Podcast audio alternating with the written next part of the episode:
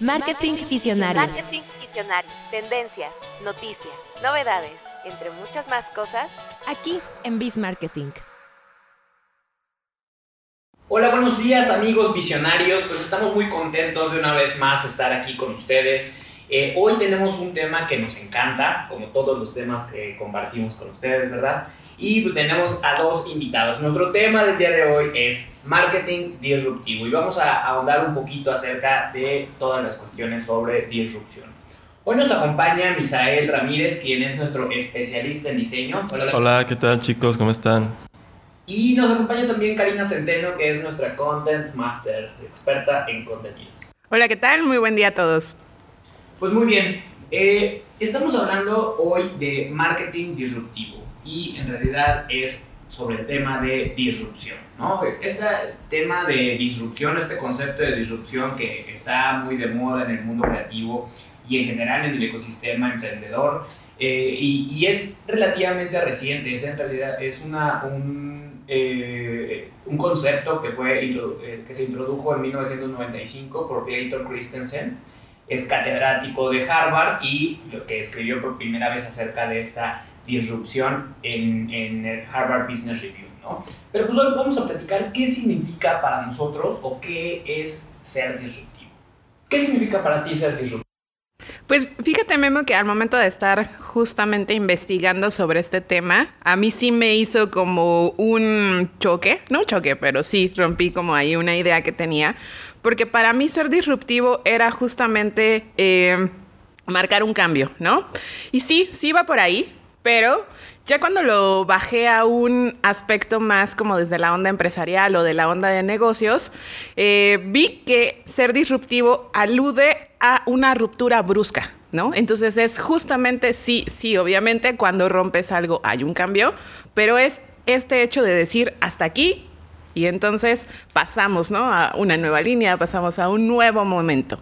Eh, justamente también trayendo como a colación todas estas investigaciones que se hacen en las universidades de Norteamérica. Por ahí hubo alguien llamado Luke Williams que creó o escribió más bien un libro que se llama Disrupción. Piensa lo impensable para hacer una transformación en tu negocio, ¿no? Entonces, lo que él decía era que en esta idea de los emprendimientos o de los negocios de que innovarse o morir es lo que tienes que hacer, él decía, bueno, a lo mejor podemos cambiar un poco como la línea de pensamiento o la línea de acción y realmente lo que tenemos que hacer es diferenciarnos de los demás, ¿no? Entonces, justamente encontrando la forma de hacernos únicos es la manera en la que podemos romper algo, ¿no? Entonces se me hace como muy interesante este el concepto. Vamos a ver ahorita qué va saliendo, ¿no? ¿Tú qué opinas, Misa? Sí, exactamente, Cari. Más o menos lo que yo investigué y lo que yo vi por ahí es un proceso de disrupción en el que marcas precisamente como comentas un cambio significativo pero yo lo aterricé más bien a un concepto de metamorfosis. Es un proceso de cambio en el momento en el que por necesidad o por supervivencia tú te afrontas a nuevos obstáculos y tú tienes que superarte, cambiarte, reconstruirte, renovarte, renacer. Es como todo, todo un show. Y aquí hay, creo que hay dos corrientes acerca de la disrupción, ¿no? Y yo, eh, y ahorita las planteó Cari y, las reforzó eh, Misa esta disrupción de cambio rompe y vete al otro extremo, ¿no? Y, y también otra disrupción de irlo haciendo diferente e irse diferenciando de una, de una manera en, eh, la que en el paso del tiempo te o se vuelven cuestiones únicas, ¿no? Yo la verdad es que eh, coincido más con este segundo, o sea, por una cuestión de ir haciendo pequeños cambios que al paso del tiempo puedan representar un cambio importante, ¿no? Porque creo que justamente eh, eh, hacer cosas que puedan cambiar un paradigma, hacer cosas que puedan marcar como un antes y, y un después, ¿no? Y, y, y, sobre todo no quedarse en el mismo lugar y haciendo lo mismo todo, tanto tiempo, ¿no? ¿Tú qué opinas, Carlos? Creo que esto, eh, trayendo a colación una charla que escuchábamos en la mañana de un podcast que a Memo le encanta. Nos hablaban como de un visionario, amigos, que todos seguramente conocen, que es Elon Musk. Entonces, justamente la idea que nos planteaban en este podcast era, Elon Musk quiere presentar o crea... Eh, como innovaciones, ¿no? que no son, eh, bueno, que no rinden frutos inmediatos en muchas ocasiones, ¿no? Sino que él siembra una idea, planta una innovación y entonces esta va a tener como frutos de aquí a tantos años, ¿no? Entonces, a mucha gente no, mucha gente no coincide, ¿no? De repente con esta forma de cero de pensar. Yo soy una persona que a la que le cuesta mucho trabajo eh, ser paciente, ¿no? Yo quiero ver como las cosas inmediatamente o quiero ver los resultados o los cambios a corto plazo. Pero creo que justo tiene que ver con lo que dices, Memo. Cuando uno eh, lanza al aire una moneda o cuando uno va haciendo como pequeños ajustes, ¿no? En el día a día, en sus estrategias de marketing, este, nuestros queridos visionarios, o en cualquier otro aspecto de su vida que dicen es necesario hacer un ajuste o hacer un balance, ¿no? O recalibrar esto. Quizá en ese momento no vas a ver los resultados, pero dejen pasar unos días, dejen pasar un tiempo y ahí es cuando van a notar, ¿no? Realmente lo que se está trabajando. Y es que, y es que la disrupción duele, o sea, la disrupción cuesta trabajo, ¿no? O sea, y, no, y ojo, no siempre funciona la disrupción, o sea, eh, eh, puede ser que haya un cambio que tú piensas que, que, va a funcionar, pero en realidad te des cuenta posteriormente de que no fue así, ¿no? Entonces, por eso es que yo, más que pensar en estos cambios de ruptura total, me gusta pensarlos, pero yo creo más en una cuestión de innovación o de disrupción evolutiva que tiene que ver con que no siempre las cosas tienen que ser totalmente nuevas, sino que más bien tienes que estar mejorando constantemente lo que ya existe y de esa manera te vas, eh, vas cambiando y si te das la vuelta eh, de lo que pasaba un año atrás, te das cuenta que estás con personas diferentes, que te das cuenta que estás haciendo cosas diferentes y ese cambio no fue tan abrupto, ¿no? Entonces pero al final también está haciendo cierta disrupción porque hay un cambio eh, eh, que, se, que se nota, ¿no? ¿Cómo ves tú esto, Misa?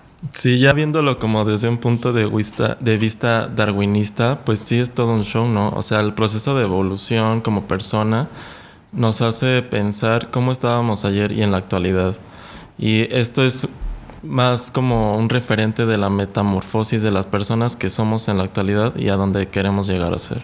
Sí, y, lo vemos, por ejemplo, todos estamos acostumbrados a ver personas como nosotros, ¿no? seres humanos. O sea, si de repente nos meten a alguien disruptivo, a alguien que se ve diferente, que tiene tres ojos, que tiene dos ojos, o sea, si va a, a, o sea, sí, te quedas como, o sea, te, puede generar shock, ¿no? De entrada, ya poco a poco después lo vas como digiriendo, pero justamente es esta parte de ir como poco a poco eh, haciendo estos cambios, ¿no? Pero bueno, entremos también en materia de cuestiones de campañas de marketing, campañas de publicidad que han sido consideradas disruptivas. ¿Qué, qué, qué, investigaste? ¿Qué nos traes por aquí? Este, sí, fíjense que por ahí encontré una campaña publicitaria que se creó en, en un restaurante de, de Nueva York a iniciativa de su dueño y chef, en donde a las personas las invitó a cenar y les empezó a contar que pues en Israel sucede una situación complicada en la que hay personas que cuentan en situaciones de calle. Entonces pues las personas ya estaban muy a gusto, muy tranquilas, ya les habían servido su plato y pues les demostró que el platillo con el que contaban enfrente de, de ellos ya les habían tomado fotos y todo para subirlas a Instagram Resulta que sus platillos estaban hechos con desechos de basura. O sea, tenían muy bonita presentación y todo, pero pues estaban hechos con basura. Todo esto para concientizar el día a día de las personas y de los niños principalmente en Israel que pasan esta situación de calle en la que tienen que buscar en la basura literalmente para sobrevivir. Entonces, aunque las personas estaban ahí, después de ver el video se le quitaron las ganas de comer inmediatamente y para mí esto fue muy impresionante porque literal las personas se fueron a su casa sin comer. O sea, fue tan grande su impacto, su shock, su disrupción, en la que se dieron cuenta y, y precisamente como campaña de concientización funcionó a la perfección y todas las personas que estaban ahí pues empezaron a apoyar a, a este restaurante que se llama Shanty House este, este restaurante ya tiene como su, su lugar de donaciones, su centro lúdico, perdón, su centro de acopio para apoyar a estas personas en Israel y creo que fue un momento muy importante para las personas que estuvieron ahí y tanto para concientizar.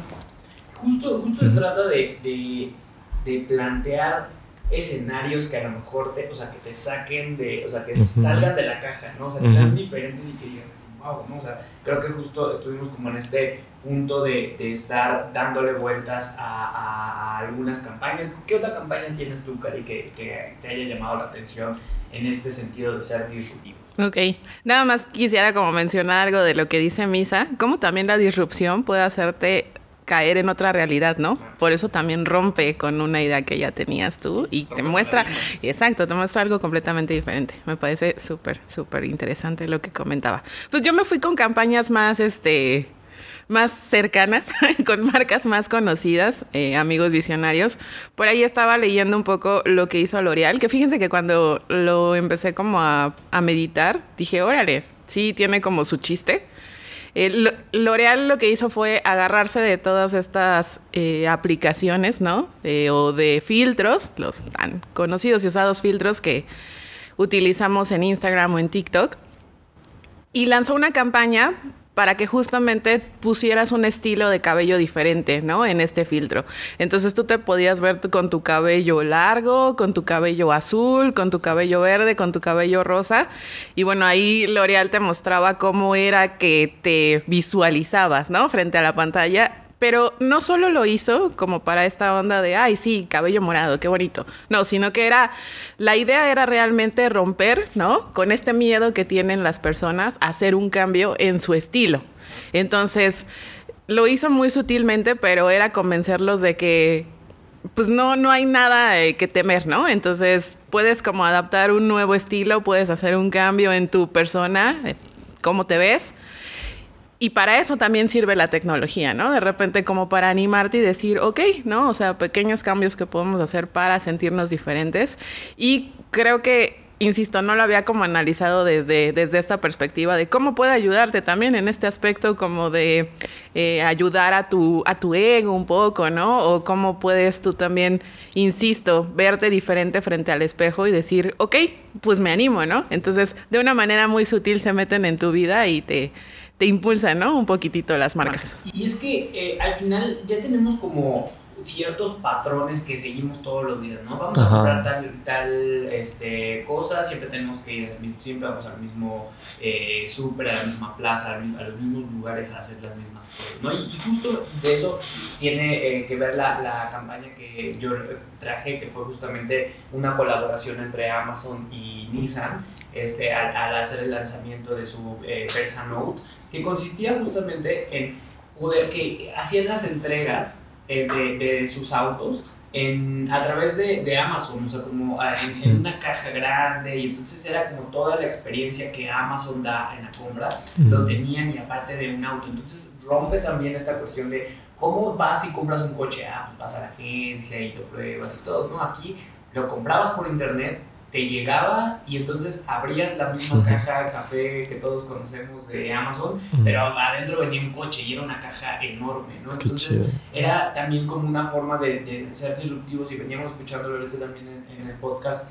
Eh, eh, cuando tú quieres comprar un Tesla, ¿no? O sea, es, la experiencia también es diferente, o sea, tú compras Teslas a través de, de internet y, y lo puedes comprar si tienes Bitcoin, o sea, al final es estar pensando en justamente eh, algo que leía de la disrupción es poder ver futuras necesidades, ¿no? Futuras necesidades para plantear eh, cuestiones diferentes. Entonces, bueno, al final tiene que ver con, con eh, yo creo que también las cosas que más se viralizan uh -huh. son uh -huh. las cosas que son disruptivas, porque son cosas eh, fuera de lo común y que les llaman la atención a la gente. Entonces nosotros que estamos metidos en este tema de marketing, justamente entre más eh, volteemos a la disrupción, pues tenemos más oportunidad de que lo que hacemos se pueda viralizar. ¿no? Uh -huh. Por otro lado, bueno, también obviamente quien impulsa mucho de, esta, eh, de estas innovaciones, eh, de esta disrupción, pues es, son las personas, ¿no? ¿A qué personas tú consideras que, que, que son disruptivas o que fueron disruptivas este, y, y, que, y que admiremos por esa parte? ¿Tú, tú Lisa? Creo que históricamente eh, y que lo primero que pensé fueron los científicos, ¿no? Todos esos grandes pensadores, filósofos, artistas que en su época marcaron una época o marcaron una forma de pensar diferente y que se atrevieron a hacerlo, por ejemplo, Aristóteles o Galileo Galilei con sus teorías de que la Tierra era redonda y que a pesar de que en esa época la Inquisición lo quería matar precisamente por el hecho de ¿Cómo es que te atreves a pensar de que la Tierra es redonda si nosotros estamos diciendo que no, etcétera, etcétera? Y pues sí, o sea, él tuvo que hacer estudios, tuvo que analizar la luna, tuvo que fijarse en todos los cuerpos celestes para llegar a esa conclusión. Y a pesar de que en su momento, pues sí era como un momento de, ruptura, él se quitó el miedo para poder, eh, para creerse lo que estaba haciendo y pues para aumentar sus convicciones, ¿no? Y pues hubo gente que con el paso del tiempo pues lo fue apoyando y eso fue un momento crítico para la humanidad, o sea, fueron cambios en la ciencia en la que pues eso ayudó a, la humanidad. Y es que eso pasa muchas veces, cuando tú haces este fenómeno de disrupción, te quedas solo al principio mucho. Y tienes que estar dispuesto a estar solo para después poder encontrar a personas que puedan compartir esas ideas pero las personas que no están dispuestas a estar solos difícilmente pueden generar esta disrupción porque al contrario quieren ir siempre con la bola ¿no? y, nunca dicen yo voy a hacer la, esta cuestión diferente ¿no? entonces creo que es muy importante de que de repente si ves a alguien que tiene mucho hate y dices está haciendo algo quizás disruptivo, ¿no? A lo que no todos nos, nos, este, nos, nos atrevemos, es la verdad. Sí. ¿Tú cómo ves, Cari? ¿Qué, qué, qué otras personas has visto que son disruptivos consideras que, que marcaron tu concepto de disrupción? Pues yo por aquí traje a dos mujeres. Eh, ya saben, de repente tengo ese toque. Pero bueno, por ejemplo, la primera es Alice Hamilton. ¿Y quién era Alice Hamilton? Bueno, en resumen, fue eh, la primera profesora del Departamento de Medicina Industrial de Harvard. Entonces fue la primera mujer que comenzó a dar clases en Harvard. Una mujer súper preparada, ¿no? Eh, con un conocimiento muy, muy amplio en el ámbito de la medicina, pero también un interés social por el cuidado, ¿no? Físico de las personas. Y es muy interesante porque a ella le dijeron, wow, pues vas a ser la primera mujer, ¿no? En ocupar un cargo de, este, de esta magnitud en esta universidad tan prestigiosa y renombrada a nivel internacional. Y ella lo que dijo es, sí, soy la primera mujer, pero no soy la primera que debió de haber estado aquí. Hubieron muchas antes de mí que debieron de haber estado aquí. Y bueno, por lo menos yo, yo ahora inicio, ¿no? Entonces creo que eso también es parte de ser disruptivo. El hecho de aceptar que puedes tener un cambio desde el interior para el exterior. Entonces, eso es como un aspecto importante para mí. Y la otra persona que traigo es Nina Simone. ¿Quién era Nina Simone? A quien le gusta la música seguramente la debe de conocer. Eh, Nina Simone era una intérprete de jazz, de folk, de soul, de blues, que marcó también un parteaguas en su momento porque era una persona afroamericana bisexual y además en pro de los derechos, ¿no? De las minorías. Entonces lo que hizo Nina Simone fue empezar a revolucionar con su voz y frente al escenario cómo eh, debía ser el comportamiento de una mujer frente a los demás cantando o expresándose. Entonces creo que ella también es como otro parteaguas de ser disruptivo. De repente pararte y decir yo soy así, esto es lo que ofrezco y pues quien lo quiera tomar, adelante, ¿no? Y es que al final tiene que ver con estas con cuestiones de, de, mucha seguridad, ¿no? O sea, a mí, la verdad es que de, entre las personas que considero más disruptivas, tanto por lo que hicieron como por lo que significa, son eh, la pareja Obama, ¿no? Barack y Michelle, que también hicieron, o sea, el primer eh, presidente de la nación más poderosa del mundo de color y que hicieron como toda, la, o sea, el papel que hicieron fue pues, bastante bueno desde mi punto de vista. Por otro lado, también de las, esas personas que yo, que yo considero disruptivas, me gusta hablar desde el punto de vista de mexicanos, Alfonso Cuarón, González Iñárritu, Guillermo del Toro, que al final van a un mercado que no es suyo y que van y que conquistan, que, que, que, pueden eh, imponer o que pueden eh, desarrollar sus propias ideas en un mercado que no, que no es del todo suyo o adaptarse también, porque se han adaptado también a, o adaptado sus ideas a, a, ciertos mercados para, ser, para tener el éxito que han tenido, me parece un, un gran gesto de, de, disrupción. Y por último, pues, mi máster, mi, business and mindset guru, ¿Quién, quién, quién? Musk, creo que es la persona que yo considero más disruptiva de, de, del universo. Y pues bueno, creo que eso da, puede dar pie al, al, siguiente que es hablar de las marcas y pues, sigo platicando de las marcas. Mi marca obviamente me encanta, es Tesla, ¿no? Tesla me parece que está, que está cambiando muchas cosas este, de la forma en que seguramente que está marcando un parteaguas y que, eh, y que está abriendo nuevos caminos, ¿no? Y que es quien se está encontrando todos los... Y, y lo más importante, que está como comparte el conocimiento. Uh -huh. Es como yo desarrollo, yo me he encontrado con que las pilas no son tan fuertes, pero aún así trato de abrir para que las demás personas, los que vienen atrás, no cometan los mismos errores. A mí me parece ese un, un muy buen gesto de alguien que comparte conocimiento me encanta esa, esa forma de ver las cosas. ¿no? ¿Qué otras marcas tú crees que son disruptivas hoy, Cari? Como tal, tal, tal. Estuve justamente haciendo un análisis, me puse a pensar y dije, ok, a ver, veamos Doritos, veamos estos, ¿no? Los más conocidos. Y la verdad es que me tuve que meter como a marcas un poquito, no tan, tan, tan metidas en esta onda de, de la televisión y del gran marketing, pero que finalmente están haciendo revuelo. Y por ahí encontré una que se llama Oatly, Oatly es una marca eh, que crea, o más bien que está desarrollando comida a base o con base en avena. O sea, su base para todo lo que crea, leches o demás, es la avena. Pero no solamente la imagen de Oatly y todo esto que empieza como a cuestionarte de qué tanto desgaste, desgaste tiene como producir leche, o qué tanto desgaste tiene el hecho de comer tanto, ¿no? O qué tanto eh, atacamos al medio ambiente cuando sucede esto, ¿no? Que es parte de lo que ya sabemos, muchas marcas que impulsan el veganismo o el que nos invitan a ser vegetarianos se van por esa línea, ¿no? De hacerte consciente. Pero ellos lo que dicen es, sí está esto, pero también conoce realmente todos los beneficios. Entonces, si te metes a su página de Oatly, encuentras, pero así, desde cómo producen la avena hasta cómo hacen todo el desarrollo para una leche, ¿no? Pero en realidad es una página que yo digo, a veces nos ponemos como ahí en discusión de qué tanto tienes que informar y qué tantos datos tienes que dar al interior, ¿no? De los sitios web.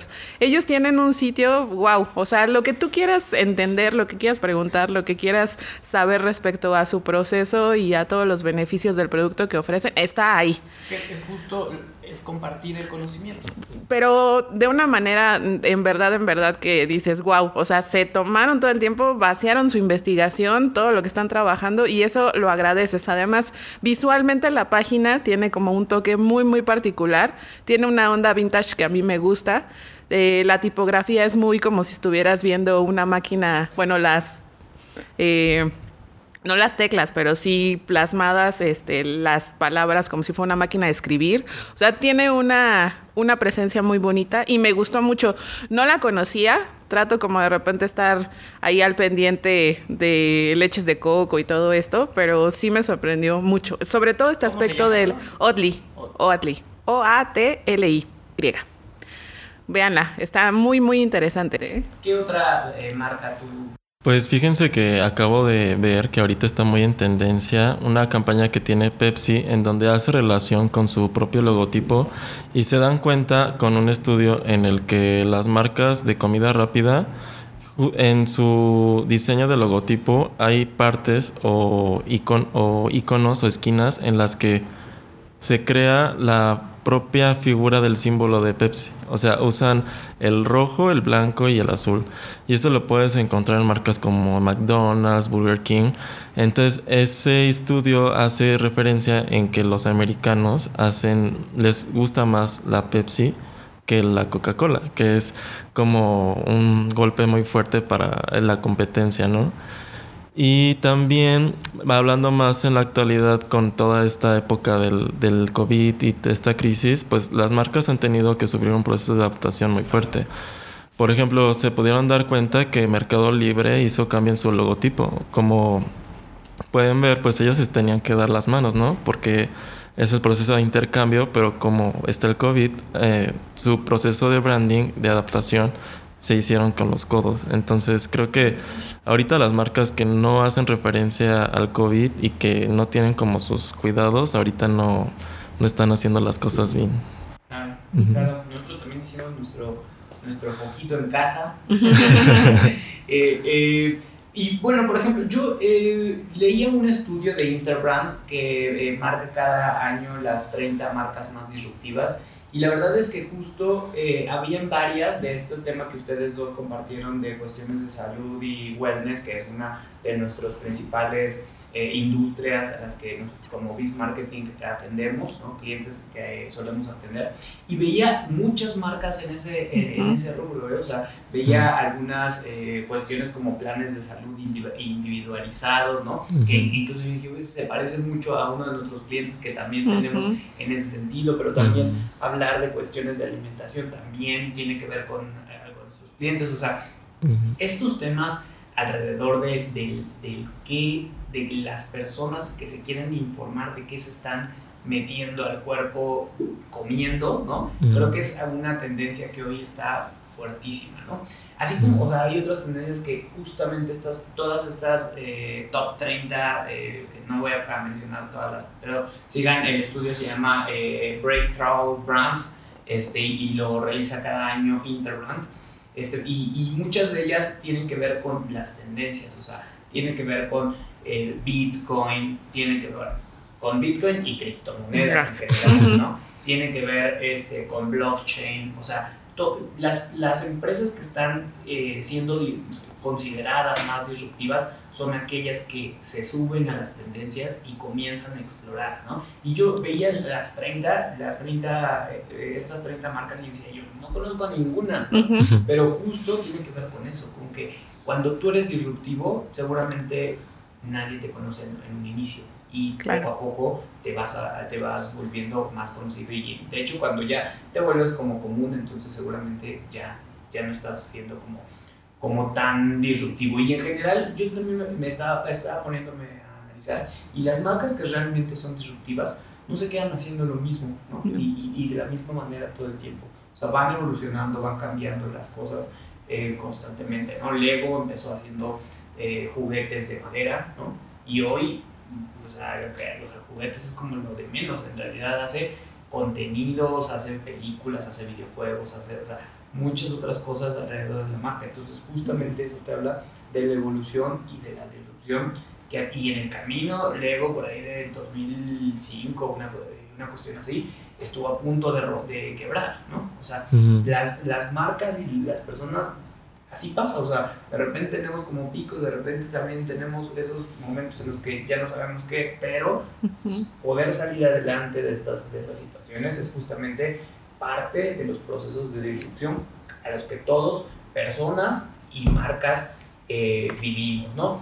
Y, esto me da paso al, siguiente que quería platicar, a siguiente que es, ¿tú te consideras disruptivo? ¿Tú te consideras disruptivo, Misa?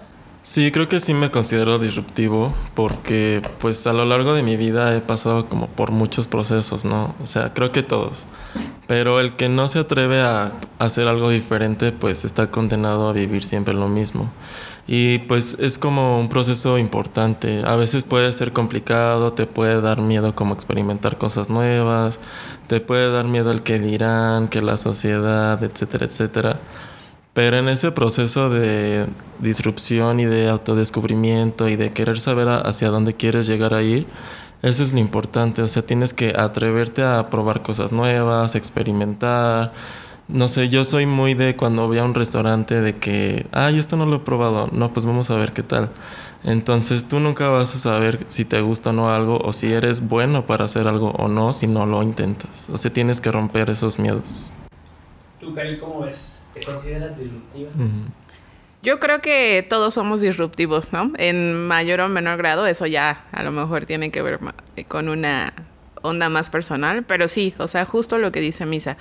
Simplemente el hecho de tener una ruta para llegar a tu casa o a tu trabajo y un día decir, hoy no me quiero ir por aquí, me voy por otro lado, ya estás haciendo un cambio dentro de esa rutina que te puede llevar a otros, ¿no? A otras eh, modificaciones o a, otro, a otras situaciones, ¿no? De la vida que no te esperabas.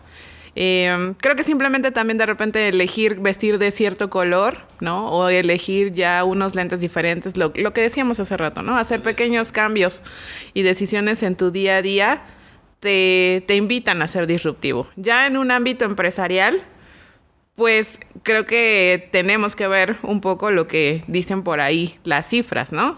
Estaba justamente leyendo y decían que ya a nivel de las medianas y grandes empresas, pareciera que a veces el liderazgo se ve un poco limitado porque los estudios de, de Harvard dicen que para ser disruptivo, para ser líderes, líderes disruptivos, tienes que empezar como a motivar a tu equipo de trabajo a competir entre ellos, ¿no? Entonces, no justamente como para ver esta onda de quién es mejor, sino para darles anotar, o justo lo que dice Misa, como para impulsarlos, a que sí pueden hacer más cosas, ¿no? A que no se, a que no se tienen que quedar en cierto nivel, sino que siempre pueden dar un poquito más o siempre pueden aportar algo. Entonces, no lo había visto desde esa perspectiva y me parece como bastante, bastante interesante la línea. Y creo que es algo que si nosotros mismos hacemos, como bien comenta Misa, podemos ver un cambio inmediato o a mediano plazo, ¿no? Claro, y, y al final es eso es disrupción, o sea, si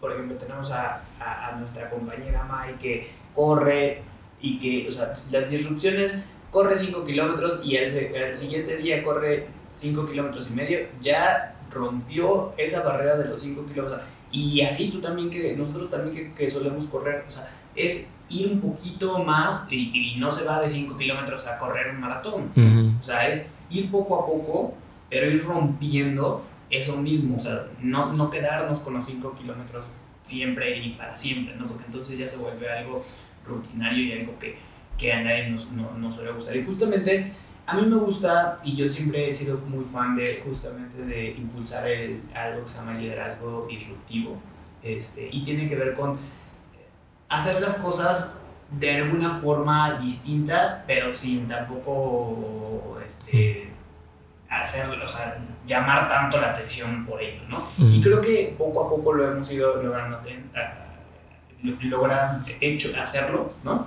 Eh, de hecho, por ejemplo, eh, estaba leyendo que solamente el 16% de los equipos creativos en el mundo son mm. liderados por mujeres.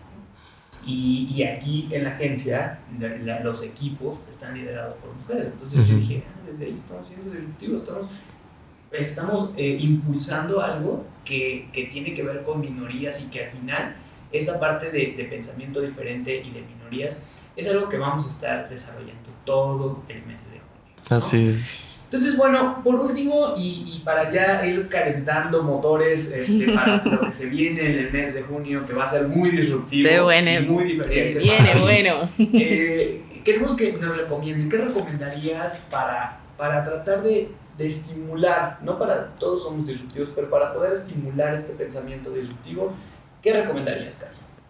Yo recomendaría desde lo básico, lean algo, lean a alguien que nunca creyó en haber leído, lean cosas completamente diferentes y dispares, o sea, de lo que ustedes consideren que esto para mí es como mi tendencia y esto no es nada de mi tendencia, léanlo, ¿no? Y digo leer porque para mí creo que es algo básico, ¿no? Que te alimenta. Eh, decídanse hacer las cosas que traen como postergando la procrastinación, elimínenla un poco de su día a día, queridos. Y solamente eso, o sea, abran su mente. Creo que la mejor forma de ser disruptivos es tener la mente abierta y no cerrarnos y no categorizar nada. Así es. ¿Tú, Misa? Yo les recomiendo para ser disruptivos, como tú comentas, Cari, para abrir tu mente necesitas estar paz contigo mismo. Entonces, si crees que tú tienes alguna inseguridad por ahí, visita a algún psicólogo para que te ayude, para que atreva a quitarte tus barreras en la mente, porque todas son barreras mentales, todos tenemos el potencial de lograr lo que queramos, solamente son cosas que traes contigo mismo y que son cosas que tú solito te las limitas. O sea, tú como persona tienes el potencial para lograr lo que tú quieras. Yo les recomendaría que revisemos nuestros hábitos, que revisemos nuestros hábitos y que nuestros hábitos estén encaminados a conocer y a mejorar, ¿no? Porque muchas veces ahí eh, es donde, donde está la parte de, híjole, quisiera hacer esto, pero no, no puedo, porque esto, por lo otro. O sea, si nosotros revisamos realmente qué, cuáles son los hábitos, ahí nos vamos a encontrar, ah, claro, no puedo, no me da tiempo porque no me levanto temprano, o no me da tiempo porque me la paso mucho tiempo viendo tales cosas. O sea, en realidad si uno revisa sus hábitos y, y puede programar, puede llegar a hacer sobre todo esas cosas que cada quien quiere, ¿no? O sea, y no, no darle el, la echarle la culpa de decir, ay, no, no tengo tiempo, por eso no hago esas cosas que me hacen tan feliz, ¿no? Mm. Y por otro lado, también aprender a convivir con cierto nivel de riesgo. Creo que eso es importante. O sea, creo que las personas tenemos que aprender a convivir con cierto nivel de riesgo, ¿no? Un poco vivir en, hacia el borde todo el tiempo, pero, pero, sí saber que en algún punto vamos a estar en ese nivel de riesgo, en un punto vamos a estar, eh, vamos a tener una fecha límite de entrega y tenemos este, este nervio que nos invade, pero saberlo controlar y decir, está bien, está bien ahorita, porque mañana, ya una vez que lo cumpla y que lo entregue, ya voy a estar más tranquilo y me va a dejar este sentimiento de satisfacción por haber cumplido esas cosas, ¿no? Entonces, esas son las, mis dos recomendaciones para poder ser este, disruptivo. Y pues muchas gracias, muchas gracias Cari, muchas gracias Misa, creo que fue bastante interesante la plática. Eh, eh, despidámonos de, de nuestros visionarios.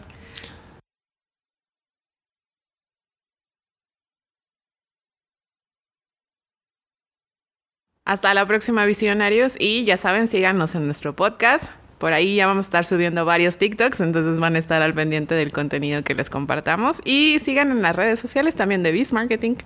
Y en nuestro blog también. Síganos en todos lados. Así es que nos vemos pronto. Hasta la vista.